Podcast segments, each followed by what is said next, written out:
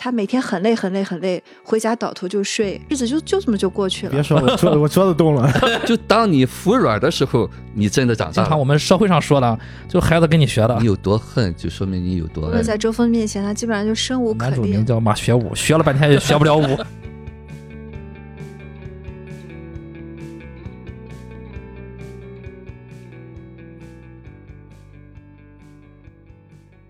迷影圆桌派，大家好，我是夕阳。我是雨果，我是一九零零，没有人十几万人。大家好，我是太平洋 Chris。哎，我们刚刚看完这个《万箭穿心》啊，然后接下来跟大家一起分享分享这部电影啊。看完之后，先简单谈谈感受吧。呃，于果老师，第一次看这个电影我就挺感动的，这是应该这是看第二遍啊、嗯这个电影没有什么太复杂的，其实我刚才在看的时候还是会流泪。到底是为谁流泪？我刚才在想哈、我就为这个谁，李宝莉悲剧的命运吧，感觉这个万箭穿心就好像都穿在他心里边一样。嗯但是呢，他既是这个悲剧的制造者，又是悲剧人物，啊，所以这个电影恰恰把这个东西刻画的很好。当然，这个电影的阳光的一面就是最后他被戳醒了啊，就这个李宝莉最后一下长大了，这个电影还是呃蛮可取的吧？啊，嗯就是生活当中我们总是有机会吧。嗯，Chris 呢？以前我看的时候，看完之后我的感受就是，可怜之人必有可恨之处。我其实我身边包括 Jackie，他当时也有这种感觉，很多我相信很多人也会有这种感觉。就对李宝莉这个对李宝莉这个人物啊，可怜之人必有可恨之处。但再看之后，我发现这个电影其实里面东西蕴含的东西还是很多的啊。当然，表面上是王晶导演说了一个武汉很武汉的一个故事，本地的故事，但是它对于中国很多中国家庭来说就是通用的。每个人物其实也是非常立体的，啊，也是有很多的点可以去我们去深究的啊，包括李宝莉，包括就他们原生家庭，还有这个呃奶奶这个角色。最后到了李现演的这个儿子的这个身上，我觉得一会儿我们再可以再深入聊一下。嗯，玲玲姐有什么新的感觉吗？这今天看了，呃我其实有一个跟以前看相反的感觉，就是我会觉得这个李宝莉其实是相对身心比较健康的一个人。嗯，就是因为我昨天把那个原著看了一遍，他有一个呃很恩爱的父母，然后他父母呢就对他一直是给予回应，然后照顾他情绪，然后他在他自己家呢虽然都不富裕，但是大家互相之间是很支持，然后很很很能理解的。然后他就说，哎，很多事儿他们家用钱解决不了，但是说几句暖心的话，他也觉得哎这才是一家人。嗯就是我觉得他有一个挺结实的一个字体，她不像那个呃像她老公呃马学武，我觉得反而是她好像没有一个很坚实的自己的东西，她活在一个别人的评价的一个系统里面，一旦那个评价系统就是崩塌了，马学武是要必须要去死的，嗯但李宝莉为什么她不会去死？就是她其实是有一个很坚实、很稳定的东西的，然后她看东西也会呃迅速的调整自己，对吧？那可能就是命不好，风水不好，她不认。包括他后面那个顿悟啊，我其实是对他呃有了新的感觉。对有了新的感觉，我反而觉得他是这里面可能最能被万箭穿心还活下来的一个人。啊，其实是里面可能就嗯。涉及到原著改编的时候，他省去了一嗯。些故事的，呃，对对对，嗯，就是关于他的家庭的背景，就他为什么会有这么个泼辣的性格？嗯然后我刚才甚至有一个想法，就是于果老师也说，他一定会找一个马学武这样的人，因为他没有他的阶级不同，他想要一个有文化的人。嗯但是问题是，找了这样的人以后，会把他的那些原来没有的戾气给激出来。他是个直来直去的人，但是马学武是个很压抑的人，冷暴力也好，讨回避也好，所以才能让他就两个人是越搞越糟，越搞越糟。那你看他对他同阶级，就不是不是同阶，就是呃同样的人，同样的嗯人，他就很善良，或者也善解人意啊，也很仗义啊，他不会这么悲惨。嗯，对，就是包括他跟健健之间的这个相处的模式，他找到了真适合他的人以后，反而可能就就顺了，之前不顺的那些东西，可能就就不是风风水和环境的问题了。嗯，可能跟这个嗯。他本身的、呃生活的整个这个环境，就是包括他的家庭，还对有他的子女、他的这个丈夫这些环境，跟他的朋友啊，对，这些都是有关系的。嗯，那这个电影里面有没有你们觉得很有意思的一些细节是吗？呃，一个就是最后他在一个通宵的一个江边，他沉思嘛，啊，在那个剧情之前是有一个在梨花下，嗯、颜面饰演的这个李宝莉，然后走向我们镜头，然后背背景是梨花，那个是一个非常好的一个非常享受的一个视听语言。嗯啊，看着是非常舒服的，呃，然后再就是，其实呃，里面有很多的细节，你在反复的看的时候，你才会抓住。比如说，当然了，我我不知道是巧合啊啊，你你可以发现，呃，当时第一次搬到家里第一顿饭，然后她举杯说要喝酒，今天晚今天晚上高兴，嗯然后她老公没给她碰杯，嗯，到后面后面她儿子高榜中状元了啊，要跟他儿子碰酒杯，儿子好像又走了八大老路啊，嗯也也是不跟母亲母亲去碰杯。其实，在这里面，这个原生家庭有些问题在搁，就是一代一代相传的。其实，在这个电影里面还有啊，就是大家可以看去去挖里面的细节，其实还有呃，然后再就是一些关于呃马修武，嗯嗯马修武这个人人物，一我觉得我们一会儿可以再聊。嗯嗯，，马修武这个这个人物，其实刚才你说那个细节，我也特别喜欢，就是他嗯最后他面向观众走过来，然后背景是那个烟花在放。其实那个戏特别像是费里尼那部《卡比里亚之夜》最后那个结局。嗯，啊那女主，对女主也是、嗯啊，从一个特别，因为也是被生活打压到谷底了嘛，然后一边一边走，一边走，然后就你看到她的那个特写，她就脸上开始泪水擦干之后，开始泛起了这个微笑的这个面貌，都是同样的一种感觉。嗯，他谁也不欠了，对他终于放下了。其实我觉得他儿子把这个事儿戳穿了，对他是个解脱。他带着这个怀疑和担心，已经过了赎了这么多年罪了。嗯，当然，我觉得下一步可能是他儿子的问题了啊，就是他母亲可能已经往前走了一步了。嗯，就包括他最后那个结结尾的地方，我也蛮喜欢的，就是他被渐渐啊接走，然后那个车，那个面包车一开始发动，哎，坏了，坏了之后他下来，呃，说了一句“婊子养的”，这这个全片最后一句台词，嗯然后下来推个推个小车，推了一下，然后那车又嗯踉踉跄跄的又往前走了啊！我觉得这个寓意是非常明显的一个寓意啊。在看到那儿的时候，我觉得大部分观众都会感觉到有一点点力量在在涌出啊。嗯对，就是那个生活那个困难来的时候，就像那个车不走了，无非就是对吧？你看清楚，其实那个那个视听语言非常好。嗯。那视听语言大家可以留意啊，他是他在呃，就是他儿子李现的那个视角平平拍之后，他那个镜头就拉到了天上啊，嗯从楼上往下看，嗯。就好像我们是一个上帝视角，在看人生中的这个芸芸众生相，啊，发现困难来了，无非就是下，然后就是他就下车了嘛，踹了车一脚，嗯。然后说了句最后一句台词，婊子讲的，然后下来骂两句啊，对你看清使使劲儿，对，就是好像是让观众们看清楚啊，困难就是这样，困难来，其实每个人都会遇到困难，你怎么去面对困难？困难然后困难解决了，然后就慢慢就走了，生活就顺了。它是个比较健康的方式，其实嗯，不是说那样憋着压着装着。对对。于老师当然先看这一遍有没有什么细节？对，就是最后那个镜头，就是编导是有用意的吧？啊，就是说实话哈，我们生活当中总会经常会是，呃，比方车熄火啊、停电啊，啊，其实生活总是这样的，并不是一溜小跑就可以走过生活。其实生活充满了坎坷啊，所以说在那个不如意的时候骂两句，还要继续朝前走。其实我们生活就是就像这半半磕磕的啊，不会是一路康庄大道，那都是理想化。嗯，刚才玲玲也在说说这个李宝莉，如果说从这个人格分析上来讲啊，就是说，呃，李宝莉的这个受伤年龄段儿可能是稍微大一点，因为她有些愤怒不服的劲儿。嗯啊，就我生活当中，就我在工作当中有好多的这样个案，啊，就是他有些有一股力量啊，就是说，呃，肯定是如果是她的原生家庭，可能早年的父母是比较恩爱的，就是早年被接纳的那个度是比较高的，但是呢，她又生活在，呃，就是她说嘛，妈妈是卖菜的嘛，啊，就是早年的那种小市民，或者是那种生活在贫困阶段的人吧，啊，城市里面的贫困，实际上呢，他是要找马学武这种，就是我们现在说凤凰男吧，啊，凤凰男实际上我们只看到了他现在光鲜的一面，就看不到那个凤凰男早年的那种自卑。当然，这个马学武如果从人物性格来说，早年一定是有一个自卑的东西啊，这个东西，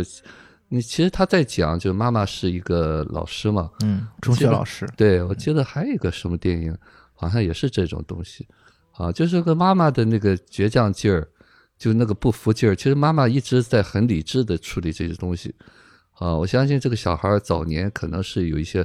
被缺失的，实际上他是在找妈妈。当那个没有找到妈妈的时候呢，他可能就是那种心灰意冷的那个东西。当然了，这些就是我们说用死来表达对父母的愤怒吧。啊，其实他在看似好像是李宝莉给他的东西，但是呢，其实他是在表达对父母的不满。嗯，啊，既然说到这儿，我们就聊一聊关于这个片子里面的一些呃心理学的，我觉得很有意思的点啊。首先，我想问大家一个问题啊，就刚才看的时候，其实有一句台词特别好玩啊。马小五跟叫什么来着？周芬啊，两个人见面在吃面的时候，然后然后那个周芬啊，这个马小五就一直在说，哎，我很喜欢你啊啊，现在混成这个样子，我对不起你。然后周芬回了他一句话，我说，他说，马主任你是个好人，但是。你不太懂女人啊！我不知道你们怎么理解这些台词，我觉得这些台词很有意思。对我也很喜欢这些台词，这些台词不同的人绝对有不同的理解。嗯嗯，挨个来说。对我每个人肯定有不同的理解。Chris，你怎么想？最早的时候，我想不太理解女人。作为周芬来来说啊，周芬可能想找的就是马主任啊啊！你现在不是马主任了，他不都说了，马主任你是个好人。但实际上那个时候，马主任已经穿了那个工人的衣服了，他已经。已经被撸下来，被撸下来，找是个工人，没有那个爱情了，已经 已经没有那个，他也没有那个高度了啊！你也不是马主任了，所以你可能不太了解我，我就是女人想的是，我要的是马主任，她想要一个靠山啊，就可能她想要一个权威的东西，有一个权威的东西，呃，他你就没有了。后面我再看啊，就是因为他后面其实他们一块吃饭，又接上了就是他儿子。讲述的那段剧情，他其实周芬在说完那番话之后，又说了后面的话，就是有没有可能是咱们俩这个事儿，不是说有一个女的被呃有一个女的就是打了幺幺零嘛，揭发了那个人可不可能是你老婆？那结合这个话，可能就是说你不太了解女人，呃，是 就是你是否就是了解女人办起狠事来会这么的狠啊？我是这么想，嗯，玲玲姐怎么想？我跟她想的一样，就是她其实是想说你老婆去这个这个事儿。所以你不了解女人，嗯，于老师，呃，其实他这个就是讲什么呢？就是现实当中呢，其实说白了哈，就说的更宽泛一些哈，就是男情女爱呢，真的没有几个能够真的活明白的，就很纯粹的。哎，对对，实际上呢，就刚才说是那个是 Chris 讲的，其实他是在找一个权威，找一个父亲啊，需要他罩着他。那但他一开始以为马小五是这样的，对，但是马小五是什么东西？用情了，其实他是找妈了，啊，其实他是最后他想得到那种温存，他说，呃，我对你很喜欢，他也说不清楚，其实不是说男女之间的那种喜欢吧，在这个地方呢，如果他表达的那个我很喜欢你的时候呢，实际上那就是一个小孩要表达我我需要你。女孩是要找爸爸的，我不是你需要我，是我需要你。你不懂女人这个东西，其实他说不清楚吧？我需要的不是你现在的这个样子，对我需要的是马主任。哎，对对对，就是我需要一个权威、有力量、能够罩住我的一个部分啊！你现在蔫了。其实你看他他们第一次吃饭的时候，加班加完班之后去吃小龙虾，嗯，然后马小五你给看给他的那个戏份。啊，确实啊，特别高大，对对，然后然后在那演讲，跟演讲一样，在说自 己在厂子里面的那个风光的 事业，然后说的这个周芬一愣一愣的，周芬被他迷住了。对，其实这两场戏的一个对比，大家可以留意周芬的表情。啊，那个时候的周芬就感觉是个小女生，对。对吧？就很娇羞的那种，很崇拜啊。但是后面吃着干面的时候，就周芬就变成了一个妇，就是一个结婚的妇女，啊，就快吃，你不要愣着干什么，吃面吃面，就没有那种。娇羞了，没有迎合的部分啊，对，就感觉不是那么不是那么可爱了啊。其实现实生活当中呢，就我刚才虽然说说我们都是在这样，呃，像玩游戏一样啊，就是我们每个人都是多层面的。你有小男孩一点问题没有，每个男人都会内在有个小男孩，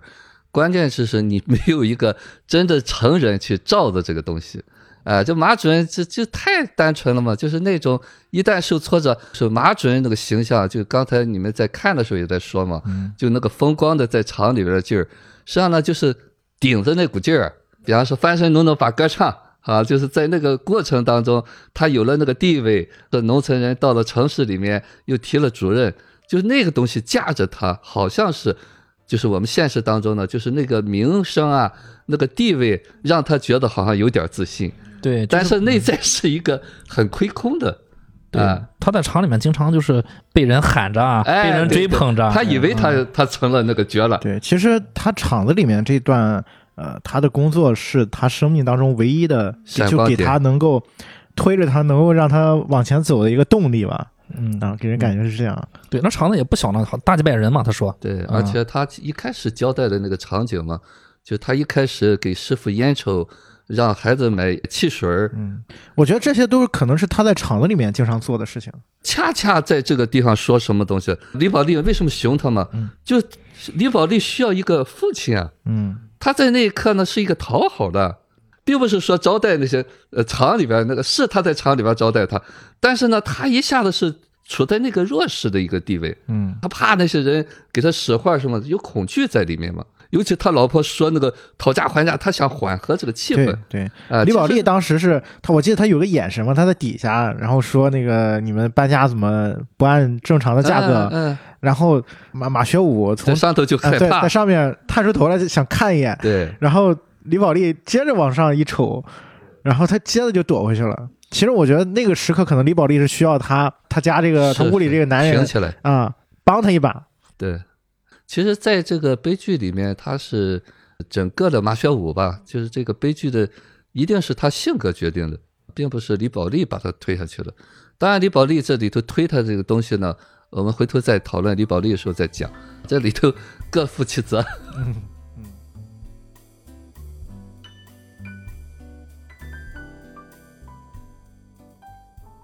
对我刚才说到李宝莉，我记得刚才在看片的时候，Chris 有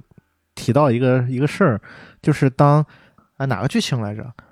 这个时候有很多你身边的人会说会对他产生了厌恶。就是马学武带老母亲来自己家啊，对对对，就是有一段剧情是马学武没有通知李宝莉啊，把他母亲带过来了，要跟他们一起住啊。这个剧情当时看的时候，我记得 Chris 当时提到说，你身边有好多朋友都说看到这个剧情是对这个李宝莉产生了厌恶，对对，就是把那个老太太撵出去了，最后孙子和太太抱一起了。大家看到这儿的时候，可能都会觉得不太舒服啊。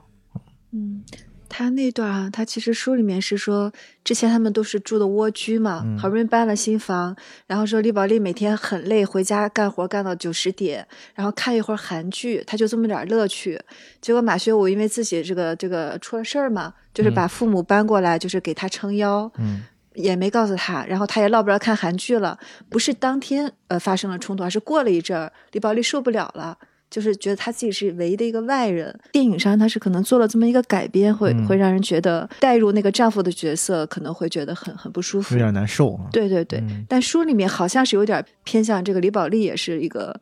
很难受的。嗯嗯，不，我觉得是因为我、嗯我带着我自己的这个主主见看的电影，对倒不是说导演到底给我们呈现什么，对反正我带了，我是因为我是男人，对，我是男人，就我带了自自己这个我我觉得我是自己有点自知之明，可能是我是因为我是男人啊，就是看到这个之后，觉得是有点不太舒服，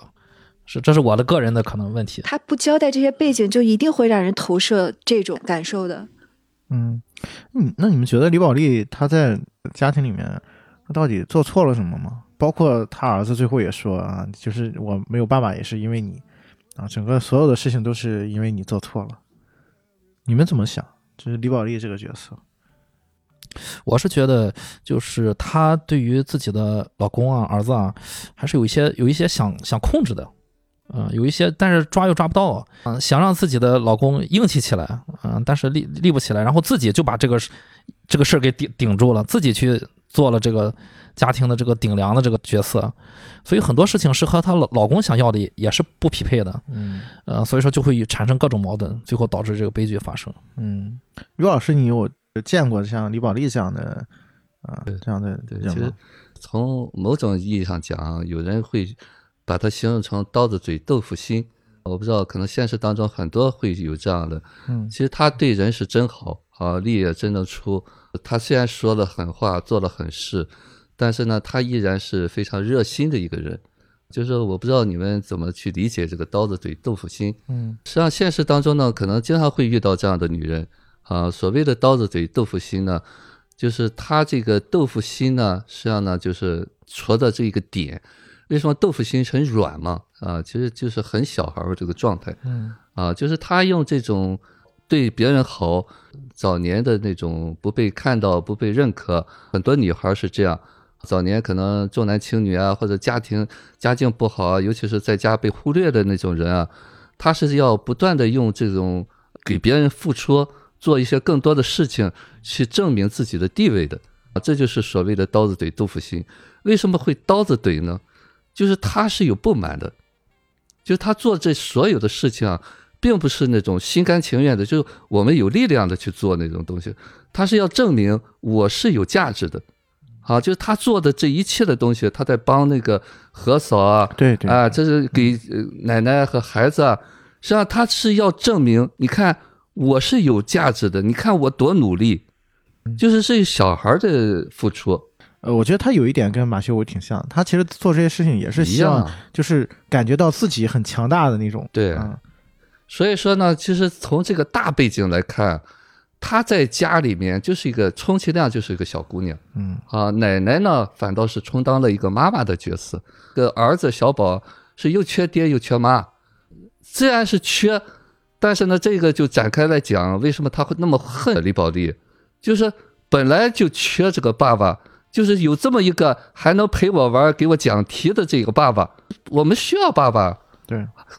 尽管他可能说他窝囊或者怎么样，但是呢，那是一个很重要的一个需要啊。所以你把这么一个需要你都剥夺了，小女孩，这说到呃更深远一点哈，就是小女孩，如果是呃这个真实的人物啊，李宝莉一定是有一个弱的父亲的，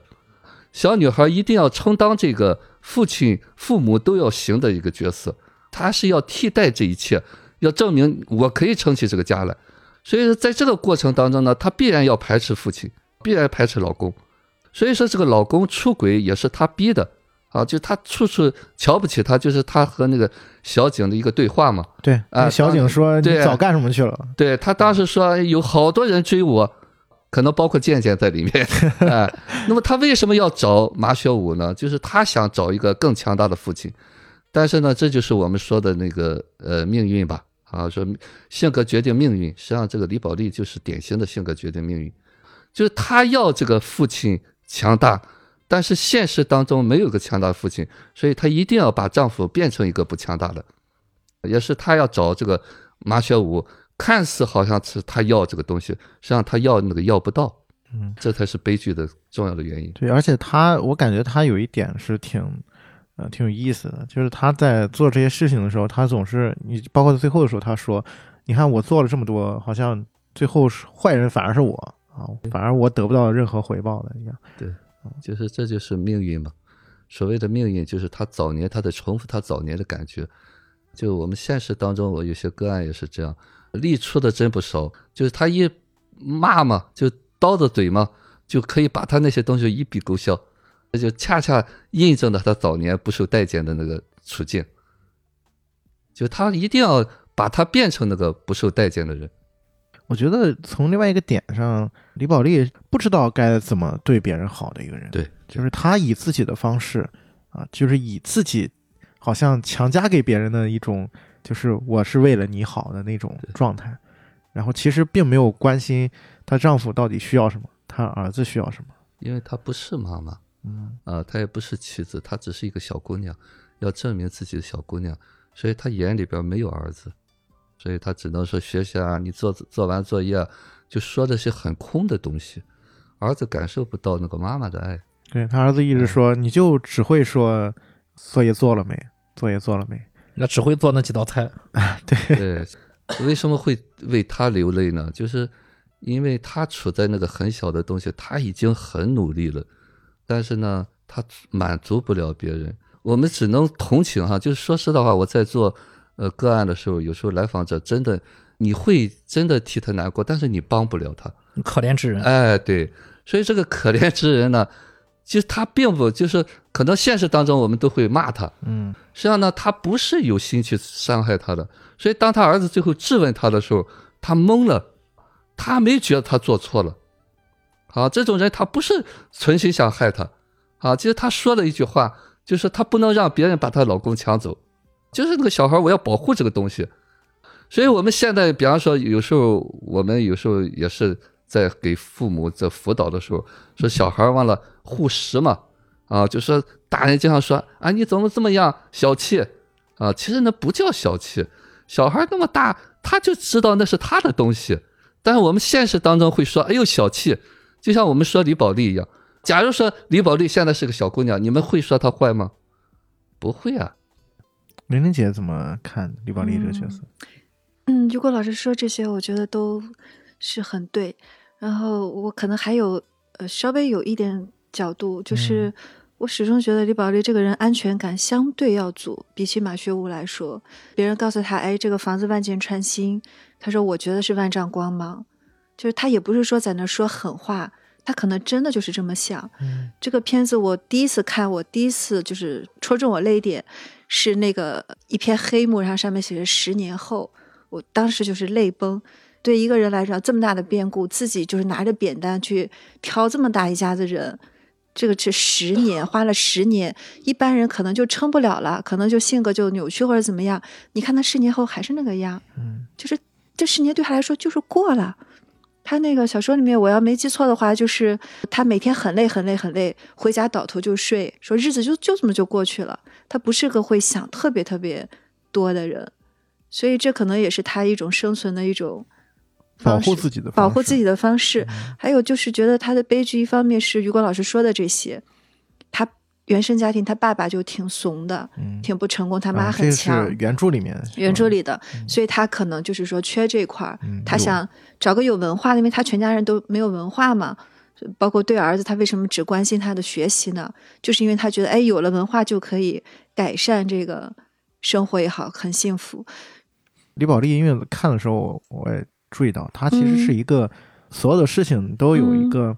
都有自己面对的一个种方式的一一个人。嗯，对对，这样的人在生活当中，其实他在面对生活的一些嗯。变故也好啊，嗯。一些突如其来的事件也好，嗯，他好像都能够嗯，怎么说呢？他应对过去。对，就是因为我我自己的理解是，他有一个真正的稳稳定的字体，就是虽然他有没满足的地方，但他有一个东西在这儿，然后他可以调整。比如说，他可以用忍忍耐，他可以用认命，我认怂了，或者是哎，我理解了，怎么怎么样，他都是有一个办法能能让自己在这个很糟糕的情况下，至少还能活着吧。嗯，嗯于老师怎么看这个问题？嗯，其实刚才玲玲说的这个东西呢，就是我们说这是小孩的，就是这个性格的一部分吧，是倔强吧。啊，现实当中很多人是倔强的。其实他那个小景在说的时候呢，他也不是说不信，他马上用一个，呃，我就不信这个邪，啊，就是他是有不服在里面的啊。当然，现实当中这个不服劲儿会让我们呃面对一些挫折啊，但是呢，这个东西呢，并不是真真正正的接受，和那个成人的接受这个东西，我可以有万箭穿心，但是呢，我依然去面对，是有一些区别的。所以说，他这里头有一个倔劲儿啊，这个倔劲儿呢，才是让他造成这些。用我的话来说，就他这种应对模式是小的时候，在小的时候他发展出来的，嗯并不是成人了以后去面对的那个东西。嗯就是在小的时候他不服，就我们现在很多我的学员很多是这样的，有一部分呢他就是哎呀什么也不能做，那有一部分就是什么都行，啊，就这部分人呢多半都是老公不行，就是老公再行他也会贬低，在他心里边吧，他必须他行，啊，一旦他不行了，就我说的，看似好像他需要马学武厉害，但是呢他会这个马学武一厉害，他就会贬低他。他就会压压制他。对对对对，呃，这个是看似好像他要他厉害，但是呢，他厉害是他他是受不了的啊，他必须把他变得不厉害。对，现在马上我递烟、买可乐，那都我觉得是男人很正常，那就是男人该做的事儿啊。嗯，对 男人之间才会做这种事儿，然后他接着就是不行，别这样。对，其对，实他是根本不顾场合的。对其实这一点我也想过，李宝莉她有的时候给人感觉是是以自我为中心的一个人，就是她确实很自我，但是这种这种自我就导致她其实她眼里面是看不到别人的，就基本上他所谓的那些，就是我们刚才在说他在帮助何嫂呀，包括嗯啊，跟建建的相处，其实都是以自我的这个状态去面对他人的。对，他是要证明自己有多好啊，并不是那种有力量的去做那些事情。所以说啊，是为什么说小孩的他不会量力而行啊？他经常做的一些东西呢，就是他是有一些，就好像我们说有一点傻嘛，嗯，就他最后也说傻嘛啊，其实不是傻，就是他处在那个没有力量的时候，他只能用那种极端的方式，他认为是好的方式，所以他是有局限的啊。当然，这个局限就是决定着他那么大，他那个局限也是很了不起的。在那么大的小孩儿，他能发展出这个性格里边儿，这是女孩自救的一个方式。对，其实反过来反过来讲的话，他的这种模式也造成了他在所有的事情面前都会把这个事情的原因归到别人身上啊。基本上就你在这个片子里面，你看不到他说我我怎么样啊，是不是我哪做的不好，而是从来都是说为什么我做的这么好啊，别人为什么不接受？对啊这就是说，活在自己世界里边，啊，他看不到儿子，也看不到老公，他一直在证明，你看我多行，啊，所以这种真正有力量的是要给，就是说，你比方说知道软嘛，就你看小景就不一样，关键时候你不能这样出头，说，但是一现实当中很多像李宝莉这样的人。他根本看不懂，他就觉得我怎么不行？你看我什么都做，什么都做了，一肚子委屈。如果你真心想做，一定没有委屈。对其实包括小景在他身边说的这些意见，他没有一次是听的。对对，其这个很有意思啊。小景算是他身边一个很好的朋友，给了给了他无数的好好意见，他没有听过，包括直接导致她老公最后这个这个最重要这个矛盾啊，导致她老公自杀的原因，就这个打幺幺零这个事儿，呃，其实小景非常有经验，不知道捉奸过多少。他说他疯了嘛？对，因为小景的老公成天出轨，小景是对待这种事儿最有经验的了，啊、结果就告诉他了。结果他还是没有没有没有听别人的，就是只是想只是想做自己想要想想要那一部分。那实际上来讲的话，从这个状态，我觉得他就是，呃，其实从这个片子大部分时间，他都没有真正跟别人建立起一个真正的人际关系的一个嗯模式、处相处模式，他都是在自己的那个世界里面跟别人相处。对他没有进入到角色里边吧？呃，我们现实当中呢，因为你在家里边嘛，你在儿子这个地方，你你可以是小女孩儿，你在你老公很有力量的时候，你可以做小公主。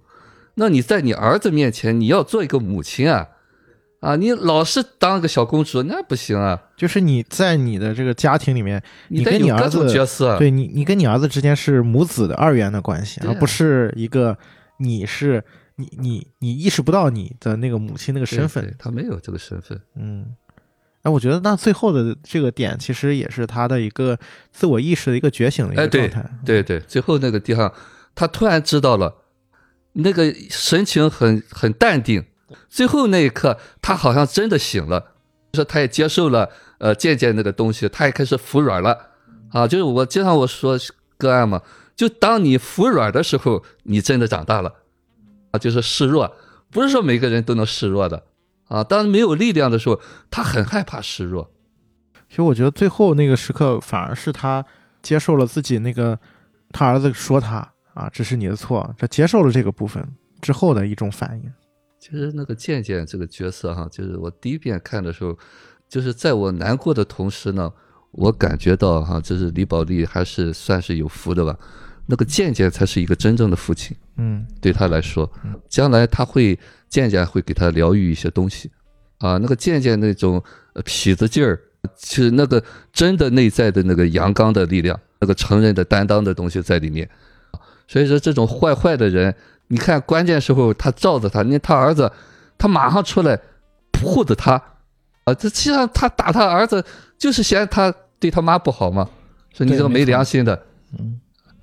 其实他儿子并没有骂倩倩，嗯，对骂的是他妈。然后一一评论下去，倩倩还是送，还是放他们走了，没有说什么。对啊，再也没找他，没找儿子麻烦，什么都没有。是是嗯嗯。所以我刚才在想，其实这个电影的导演还是对李宝莉这个角色比较温柔的啊，嗯最后给他一种啊觉醒的一种希望是是啊。虽然活了半辈子，但是好像他有了这个自省的一个主动的一个选择啊，然后他有了自己的一种选择。因为我看最后的时候，他跟那个奶奶也说啊，这个这下我就谁也不欠了啊。就好像我可以走我自己要走的路了啊。其实我觉得他在这十年的这个时间里面，他一直也是背负着这个，就是他自己可能意识不到的这个部分，这个悔恨的部分。对他隐忍，就是为了呃用自己的努力吧，啊，他觉得是努力，其实他一直忍着这个，压抑着自己，为了就是那句话，就是让让这家不散，然后让让让你马修武看了啊，你这个跳跳跳江是没用的，啊，我这家一直家人一直都在，都都在这儿，就他也没有看清楚就是自己身上这些问题，对，好像有这么一句，呃，小景在船上说，就我们两个人，你想哭就哭吧，嗯，啊，说万箭穿心，他说我要万丈光芒，说这时候我来机会了，你们听了，老的小的我都要养，啊，就那句话，其实那时候就看出那个小孩终于有机会，我要证明自己了，就是他可以就是化悲痛为力量，嗯，这股劲儿是很大的。对对，就是那股劲儿是很大的，但是呢，内在的那个弱他没有机会展现。小景都说了，你可以哭出来，啊，但是没有，他没有感觉到那种，这个电影里面还有两个地方就设计的还挺有意思的，就是他第一次去呃捉奸的时候，嗯然后被打断了嘛，是一个小孩儿，嗯然后跳下楼梯喊了句妈。他最后那个部分就是他看到烟花那个地方，其实也是一帮孩子让他拍照。我看那个年纪其实跟他孩子跟他儿子差不多的啊，他差不多一个年纪。我觉得这两处的设计都是好像导演在暗示他的儿子对他的就是对他的生命的意义，对他的影响啊，就是让他有了一部分好像哎突然清醒了一点，或者是突然有了觉醒的那个选择一样。我刚才可能也提了一点哈，就是说，呃，为什么说李宝莉是要比那个马肖武是有力量的嗯啊？就是他内在是有一部分呃内化的爱在里面的啊，只是说可能呃，一般这些都是三岁以后，比方说受呃一些歧视啊或者什么东西家庭的困境啊，所以说女孩的不不受待见了。那么，但是早年可能出生的时候还是带着很多祝福的，就是他那个东西呢，就是我们现实当中其实。呃，听众也是这样哈，就是说，当我们遇到一些挫折的时候呢，就如果我们内在有那部分的时候，那么那个契机就会把它调出来。呃，楼梯上当当当当，就他处在一个很自己的自我的状态里头，需要别人敲他一下，啊，敲他一下，他马上意识到了，就那个叫妈妈，他突然意识到他是妈妈，对，啊，所以他就会那个冲动就会止一下，啊，当然那个力量有多大。如果是那个力量足够大，叫妈妈也没有用。就我为什么说他肯定是早年有一些爱在里面内化的，包括他最后看那个烟花，实际上他一直李宝莉要死，他早死了对，啊。其实他不是马小武那种要寻死觅活的，说他儿对他那个打击太大了，叫咱想就快跳江吧。但是呢，他依然给个阳光就灿烂，这就是他早年有内化的爱在里面。嗯嗯，哎，你们怎么看这个奶奶这个角色在电影当中的一个作用？包括他跟呃，这个他在跟他儿子跟他儿媳妇相处，因为他这这十年都略过去了嘛，他肯定在这十年当中，他对于这个孩子这个小宝的教育和生活是产生了非常大的影响的。我不知道你们怎么理解，就这个祖孙辈儿吧，啊，他们在一在一起的这个环境会对这个孩子或者说对这个家庭会有什么样的影响？对我来说比较遥远。我我我我也想过这个，就是奶奶奶这个角色，我觉得对于这个孩子影响，这应该不是那么大啊。但是孩子一直对那个父亲的自杀的原因是很很好奇的，嗯，因为一直纠结着这个。对，那但是，那奶奶肯定是跟他说过这个事儿啊，这个对孩子肯定是影响是很大的。他奶奶说你爸肯定和你妈不和什么的啊，这个是影响很大。但是对这个孩子，因为我能看到这个孩子身上的呃问题啊，都是来源于他爸妈的。你看最后，相当于孩子最后又走上了爸妈的老路啊，有些问题，对吧？就很明显了，就是原生家庭家庭的问题传下去了。但我觉得就是他奶他奶奶，反而我觉得对于他呃这个孙子啊，还有对于李宝莉，我觉得都还不错。啊，我觉得还是不错的啊。虽然就是你也说了，就是十年之后变卦了啊，又又又把犯人扔留下。但是你看其他的这些剧情，他他奶奶其实对李宝莉还是不错的，嗯，还是有温暖在里面的。我现在有点混乱哈，因为我把那个书和这个电影我有点搞搞不清了，因为我觉得你们在谈的都是这个电影，但我可能就老有一些原著的这个影子。原著里面是爷爷奶奶一起来住的，而且他们就是一直住了，也后后面也是一直在住在一起，啊而且他们经常一起出去吃饭。然后孤立这个李宝莉，李宝莉最后就是卖了很多次血，一个月卖两次，要养家要养儿子。但是这个老两口就是明明有退休金不给，就是好像是有一点点那种，有点像父权，有点像什么，好像来看不起他。但是如果只从电影里看的话，我觉得还还好，就没有看到这个，没有看。到。所以我刚才就是我其实脑子一直是混乱的。嗯嗯，尤老师怎么看？其实我没看原著哈，当然玲玲说的这个东西，我先说哈，就说这个奶奶呢，其实呢最后是在家里边儿是又当爹又当妈嗯啊，不当小宝的妈，还得当李宝莉的妈啊。你看李宝莉把钱都给她，就像一个小姑娘，我挣钱，妈你管着吧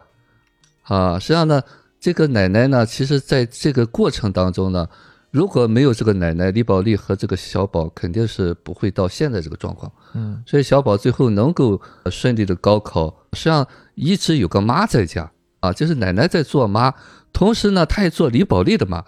李宝莉，你看在外头干活，有个人给她管家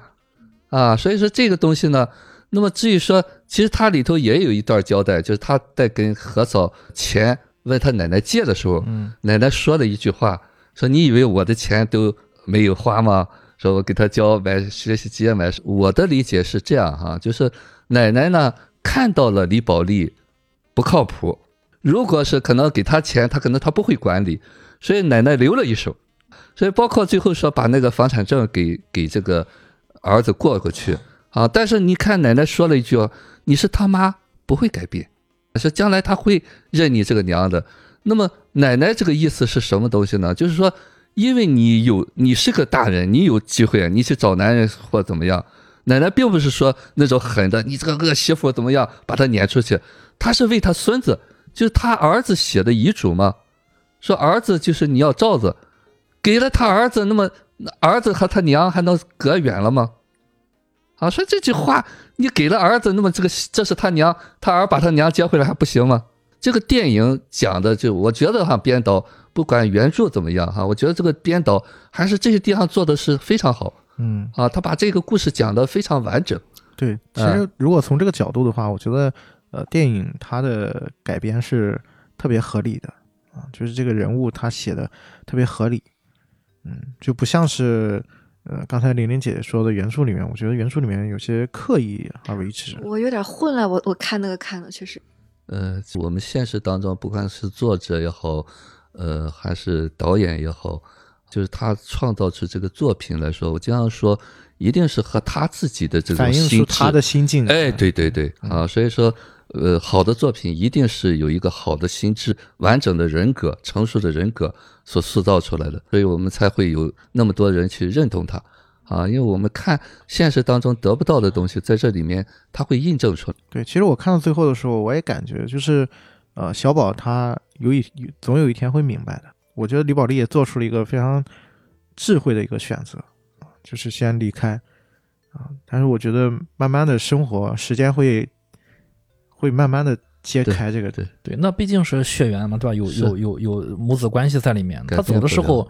他儿子就是在远处看着他，那个那个是不舍，呃很明显是舍不得他妈走。对嗯但是他儿子压了这么多年这个嗯包袱，对，他也需要释放一下。啊，需要他是他给给儿子时间去了解如何让自己成长，自己需要什么。你有多恨，就说明你有多爱。嗯啊如果这个儿子真的对他妈一点感觉没有，他根本连那些话都不说。恨都没有。对嗯对，儿子还是还是需要妈妈的。嗯只是他也需要一个出口。对对对。对，所以说他儿子现在也很像他妈，对，某些方面很像他妈。嗯，对，你看，就是我我要强嘛，然后我就能考上状元。对对对，嗯，就我要考上状元了，我就不需要你了。How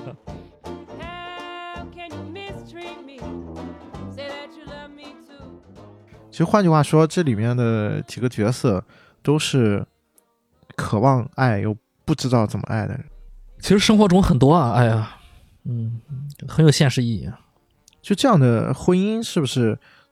在现实当中也是挺有借鉴意义的？应该不少，就是代价就是太大啊！我就说这个电影里面啊，代价太大。但是如果她不经历李宝莉不经历这个代价，就是老老公跳跳楼了，然后呃跳江了，然后儿子又把她撵出去了，她如果不经历这个代价，她是不是真的是没有机会成长呢？就没有更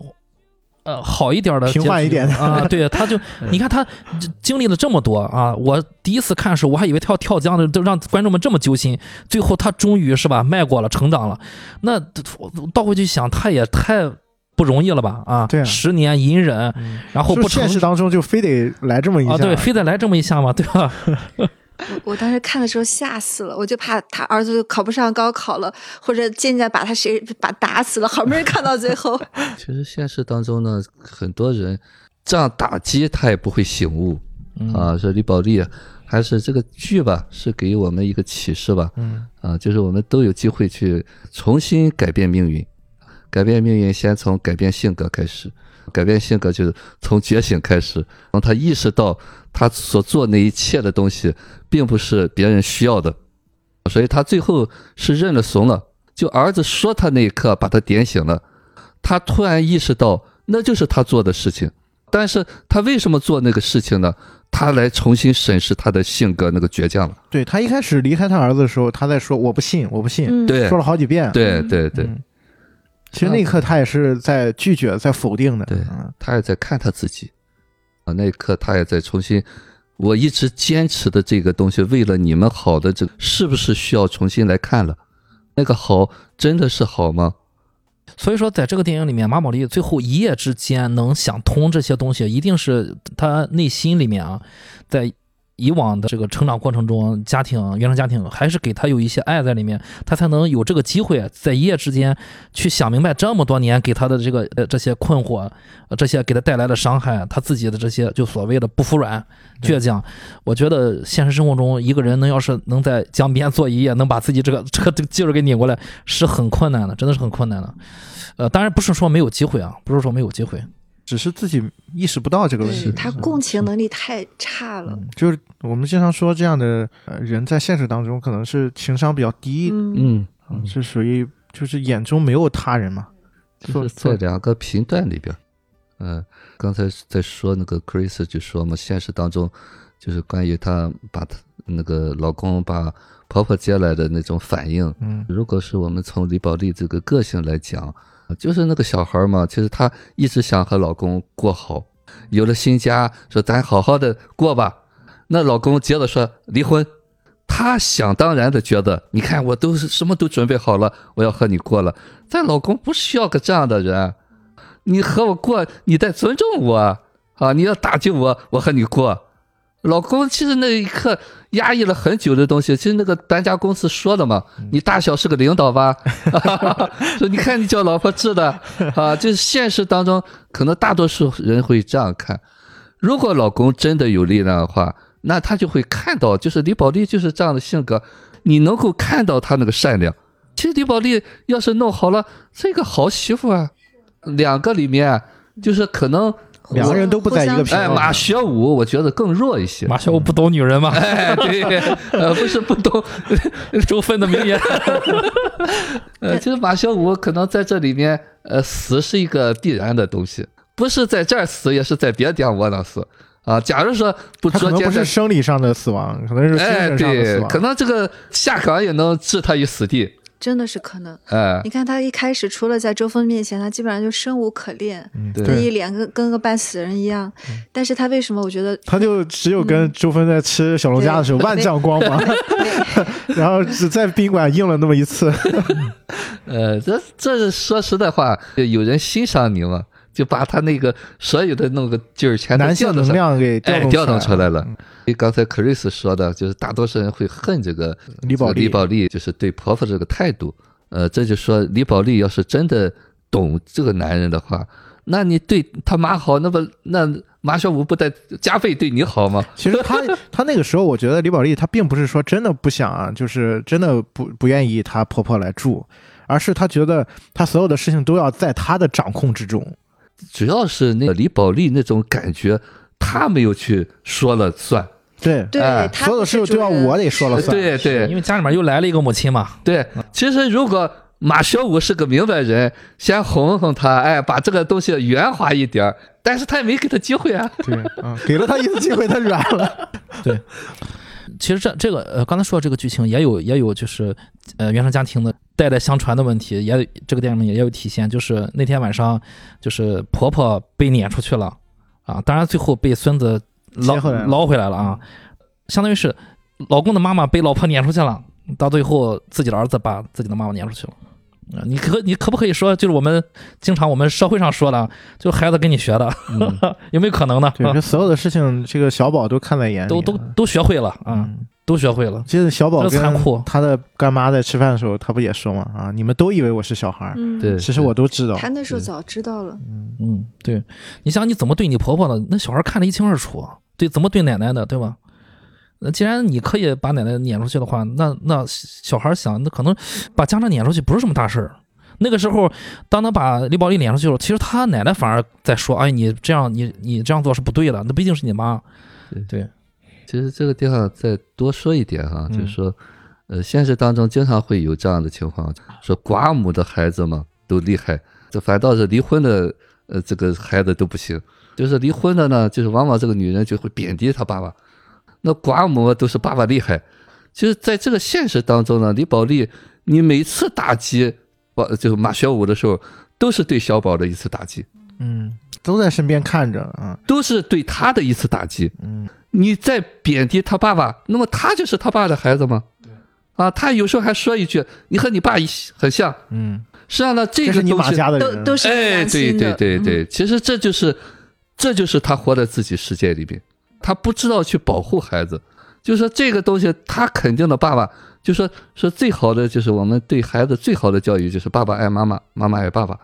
说不需要教育孩子。对，嗯嗯，其实看到这个点的时候，我在看电影的时候也在想这个问题，就是人家都说男孩儿都跟妈妈亲啊，电影当中恰恰这个男孩儿是一点儿都不亲这个这个母亲啊，嗯，都是跟奶奶亲。对，之前都是什么事儿都是跟爸爸在一起，感觉他妈妈是一个在他家里面是一个恐怖分子一样。就是妈妈一直没有对那个孩子的那种就母性的东西可能少了一点，她可能认为就是我出力就可以了，嗯，天经地义的就是，对对，挣钱养你就行了，嗯，你就学习好好好好学习就行。当然，我觉得这个片子最后是给了一个啊，我觉得特别温暖的一个结局吧。啊，就虽然所有的事情都一地鸡毛，但是感觉在之后的生活会有一些变化啊。那就是像那个嘛，那个车还得他推一推嘛，就是也也温暖，也也现实。这个推车的镜头让我想起阳光小美女，啊嗯啊，阳光小美女不是也是吗？车坏了啊，推着跑。对，这个这个镜头的确是有一点诡异哈，嗯，可能也是一种超现实的手法。我第一次，我第我第一部第一次看这个电影，看到这儿的时候，我有点害怕呢。我觉得怎么？就他一向是吧？呃，对，我觉得这个，我我感觉不不是像是他奶奶和他儿子放在这儿了，我感觉有点像是他内心的一种呃写照的感觉。他有点害怕嘛，嗯啊，他有点害怕其实，但是他当时还是还是没有哭过啊，还是还是强强忍着，强装坚强，他就有点害怕，内心有点害怕。其实这才是我真的流泪的地方，为李宝莉流泪，觉得太可怜了啊！但是呢，他又不知道怎么去做，就是家里所有人都不理解他，但是呢，他还做了，就是那么善良那么做了那么多，付出了那么多，嗯，这十年是怎么过来的？对。所以刚才玲玲说，那十年的时候，你就脑补一下就行了。包括这十年，可能他孩子，我说嘛，在十在最后在酒桌上，他孩子跟他跟他说对不起我爸怎么样？我觉得可能那那是这十年以以来，他孩子跟他说的最多的一次话，原著里就有你说的这句话，是吗？就是啊他十年加起来的话都没有那一天说的多，对可能平时都不跟他不讲话，不理他，完全不理他。其实我第一次看这部电影的时候，就是关于那个遗像放在他床上，我第一是感觉就是，哎，难不成马小五的鬼魂嗯去把这个遗像搬到了那个床上？因为他当时塑造那个氛围，那个那个镜头稍微在晃摇晃，再加上他回头李宝莉回头看门后那个那个神情是有点惊悚的，你知道吗？嗯然后但是后面又没有任任何的交代，一直到看完最后一幕，就是那个小车然后他突然给了一个天上的镜头，从上往下看，我突然感觉，哎呦，吓我一跳。当时我想，我想这是马学武在往下看吗？然后你为什么呢？为什么？大家听我说啊，为什么我会有这种感觉啊？嗯那是我第一次看，因为那个剧情来的很快，我没有多想，我只是直观的。我为什么？然后我看那儿，我觉得，哎，这马马学武往往下看吗？为什么我有这种感觉？是因为当那个车往外走的时候，他不好使唤了。对，我感觉像是马学武在不让他老婆走 啊！马学武好像是冥冥之中就是说你别走，马学武还在这个原地打转，还在这个家里头，就你别走，你别走。然后他老婆最后推着车，确实还在，嗯，确实还在，因为他奶奶就是包括小宝，其实都是马学武附附体的。你看小宝对他妈的这些招数都是马学武的，冷暴力，不跟他这个同房，然后不跟他说话，嗯，对吧？其实都是都传下来了。所以我觉得他这个奶奶的角色也不是那么简单，但是因为他跟原著很多改变太大了，所以我说嗯我我为什么混乱？如果看原著，我会很挺同情李宝莉的，但如果只看这个电影，很多他都是那个逻辑不一样。但我觉得这就是生活嘛，对对生活就是这样。对，有的时候你说不清楚，是是，但我我倒觉得他那个遗像那个部分，可能嗯。啊、你如果就像奎是这么理解的话，他可能嗯就是李宝莉内心那个对。内疚感的一种外化的一种映射表现。他就是床上没摆着，他心里也是这么摆的，他也觉得这阴魂不散的，嗯。对，包括最后，其实导演给了特很有意思的，也就是很有点奇怪的一个镜头，就他们要上车的时候，把东西都那个健健说把东西都放上去嘛，我帮你把东西放上去。然后先是李宝莉抬头看了一眼这个楼，然后从底下往上拍了一下这个楼，仿佛这个楼上好像确实有一个人在那往下看。然后呢，这个时候呢，健健也抬头看了一下，如果健健不抬头看，这个剧剧情也就过去了。关键是健健也抬头看了，我觉得健健抬头看就好像是真的是有这么一个人，健健就觉得邪门，然后就上你你你别说，我桌子 我桌子动了。到最后，但是到最后，李宝莉做了一个非常精彩的，就是下车踹了他一，就不能这个车，比如说按照我讲的，呃，就马学武不让这个车走了，下车踹了车一脚，就是表扬了，我要走，别别拦着我，哎我要继续往前走，这就其实也是说得通的，我觉得。是嗯是是，嗯，刚才玲玲说，就马学武这个东西啊，就是我们比方说要是有摄像的时候，很有可能李宝莉自己拿过去的，嗯。就马学武使得他把那个东西拿过去，等他回过神儿，他一看怎么在这儿？对对对，就是他失了神了，可能，哎，对，他就失神的时候那一刻他会替马学武做一些事情，然后他醒过以后，哎，怎么这个在这儿？其实我我觉得还是他内心的内疚感的那种投射。对对对对对他越怕他越会这样看到，就我为什么会当时会有那个，就是马学武拿了照片，这个是因为他当时有，就是我看那场戏的时候，看第一遍就看得很认真。看到那儿时候，我这个思维特别清晰，就是他在自己的卧室里面有一个带带了个个人的卫生间，就卧室带了个卫生间，他没去客厅。那个客大家回去看那个那个卫生间，他是在卧室里面的，嗯。他在卧室的卫生间刷牙，啊，就没有人没有人进进来过。啊对然后他一回头刷完牙回一回一看床上，我当时吓我一跳，我想我，喂，我当时想这个这个电影里有惊悚部分，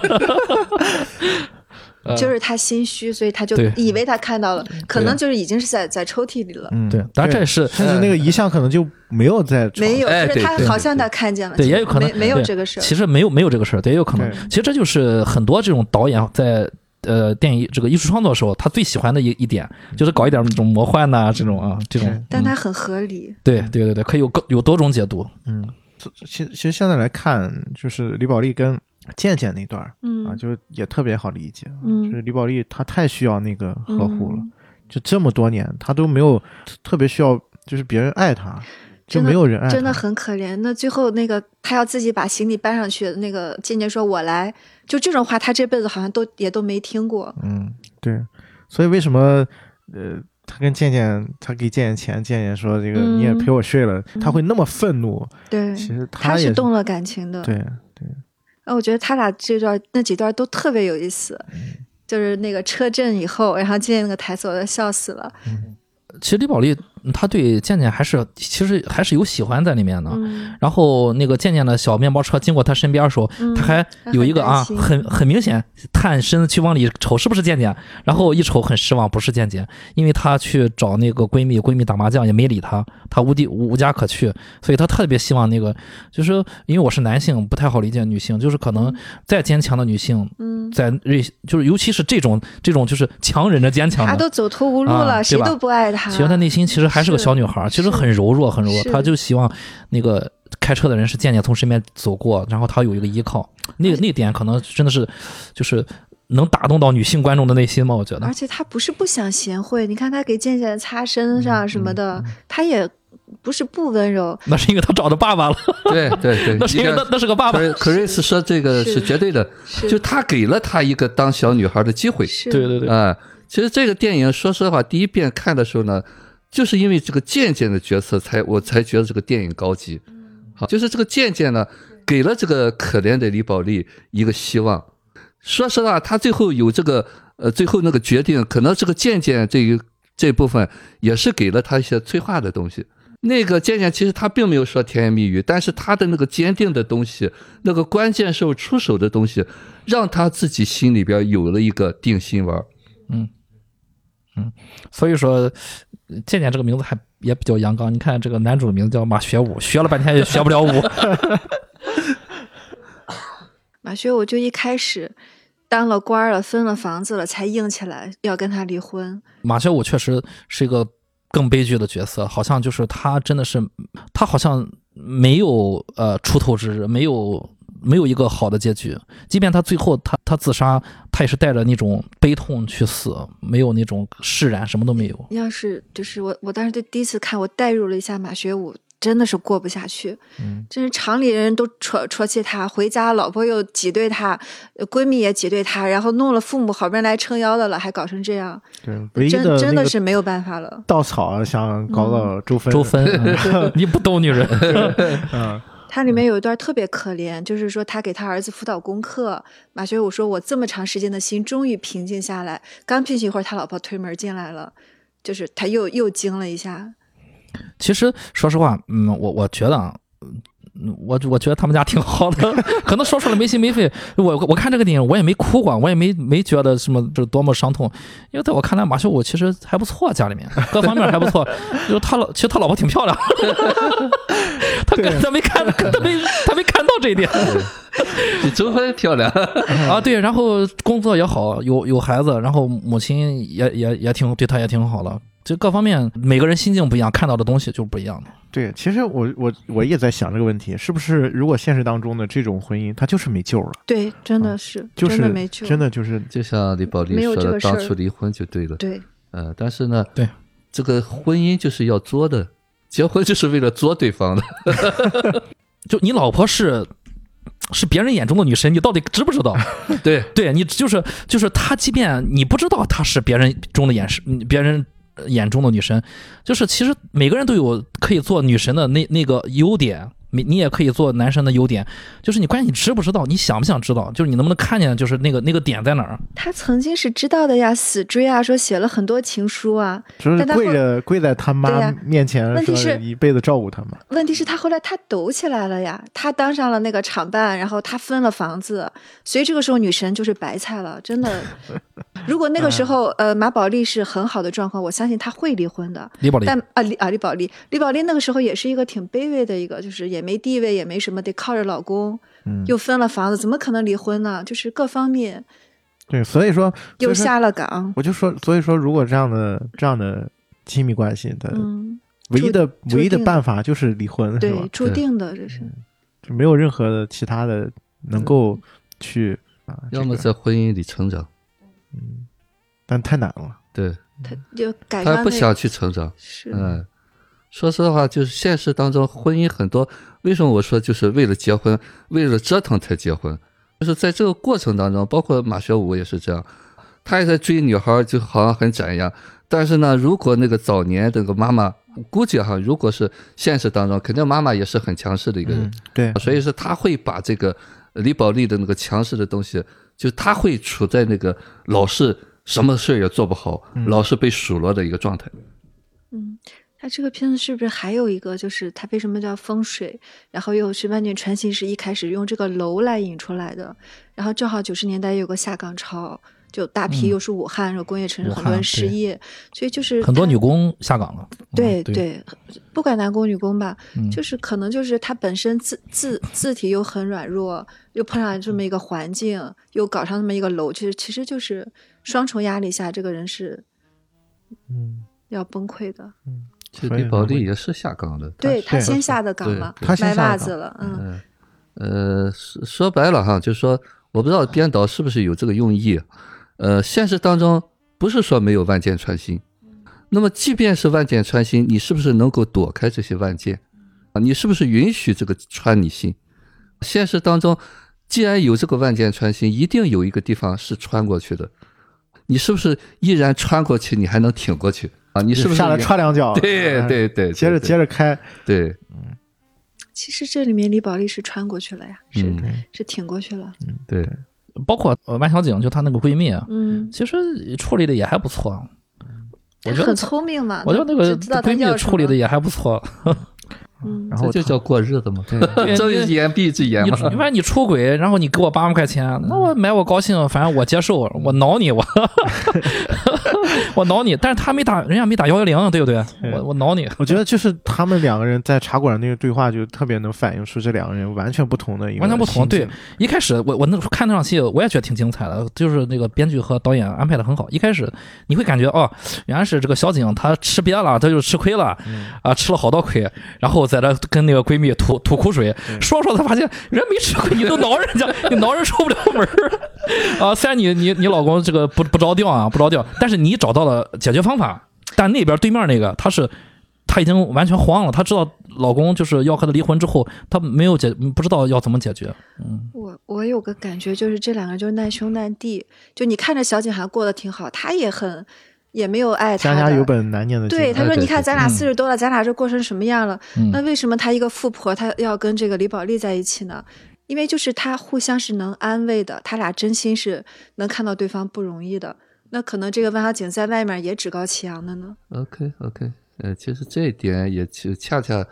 呃，就是导演说的，就是家家有本难念的经，我们是不是继续念？是他都展现给嗯你看。对，其实就是对于这个，呃，就是生活中的这些喜怒哀乐啊，我觉得是这个电影呢，就是导演想给我们的一个主题，我感觉就是、嗯就在这儿，是的，就是给你展现，是的就每个人都很不容易啊。是然后、嗯可能有好了，有不好的，关键是当那个不好来的时候，当那个车不走的时候，你到底是要从那个楼上跳下去啊，你还是在选择对你还是要踹踹一脚车，对，最主要是你踹两脚之后，你你你要缓过神来，我要推车，还得上去。对，我要推车呢。嗯对你不是说我踹完两脚之后，我上我上楼跳下去了，对对不对？嗯，有人不踹两脚躺地下打滚儿，有人跳江里边了。对，其实那个踹两脚就很正常，人遇遇到困难就是有那个被那个调动起来那个那个不好的情绪啊，你把它发泄出来没有关系，最后推了车就走了，然后问题就解决了。对，其实那个何嫂不是有一段台词吗？嗯嗯嗯说这个对是哎呀，最近这个世这年头道怎么变了？是是是啊，有人跳江，有人吃药，有人嗯跳楼这个是不是也是芳芳自己的这种很有点挺女女强人的这种性格？就他在这里面有很多挺明显的，就是呃女性很能干，然后男男性可能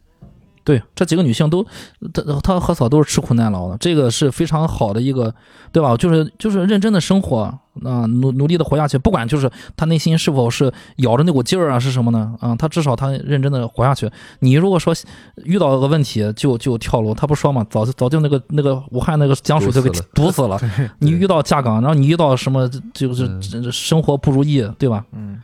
其实还是作品反映出这个作者的一些嗯、是啊投射，啊是。包括一些内在的倔强的部分。是很很像，嗯，嗯，可能如果是因为咱没看那个原著嘛，嗯，如果玲玲说的这个原著的话，我相信这个编导升华了一下嗯对啊，就像那个阳光灿烂的日子一样，是呃，他可能超越了一下这个，在这个编剧的基础，呃，原著的基础上升华了一下。他的理解完全不一样，我觉得对跟芳芳理解完全不一样。对，我觉得这个剧它更偏向于说，我把生活的，喜怒哀乐展现给很真实。嗯，就是一地鸡毛，但是你这个破车还得往前开。我觉得，如果身边有类类似于像李宝莉这种性格的人，其实我觉得也没必要去太在意什么刀子嘴豆腐心啊，对吧？他看到好的地方，最主要是给他时间让他成长。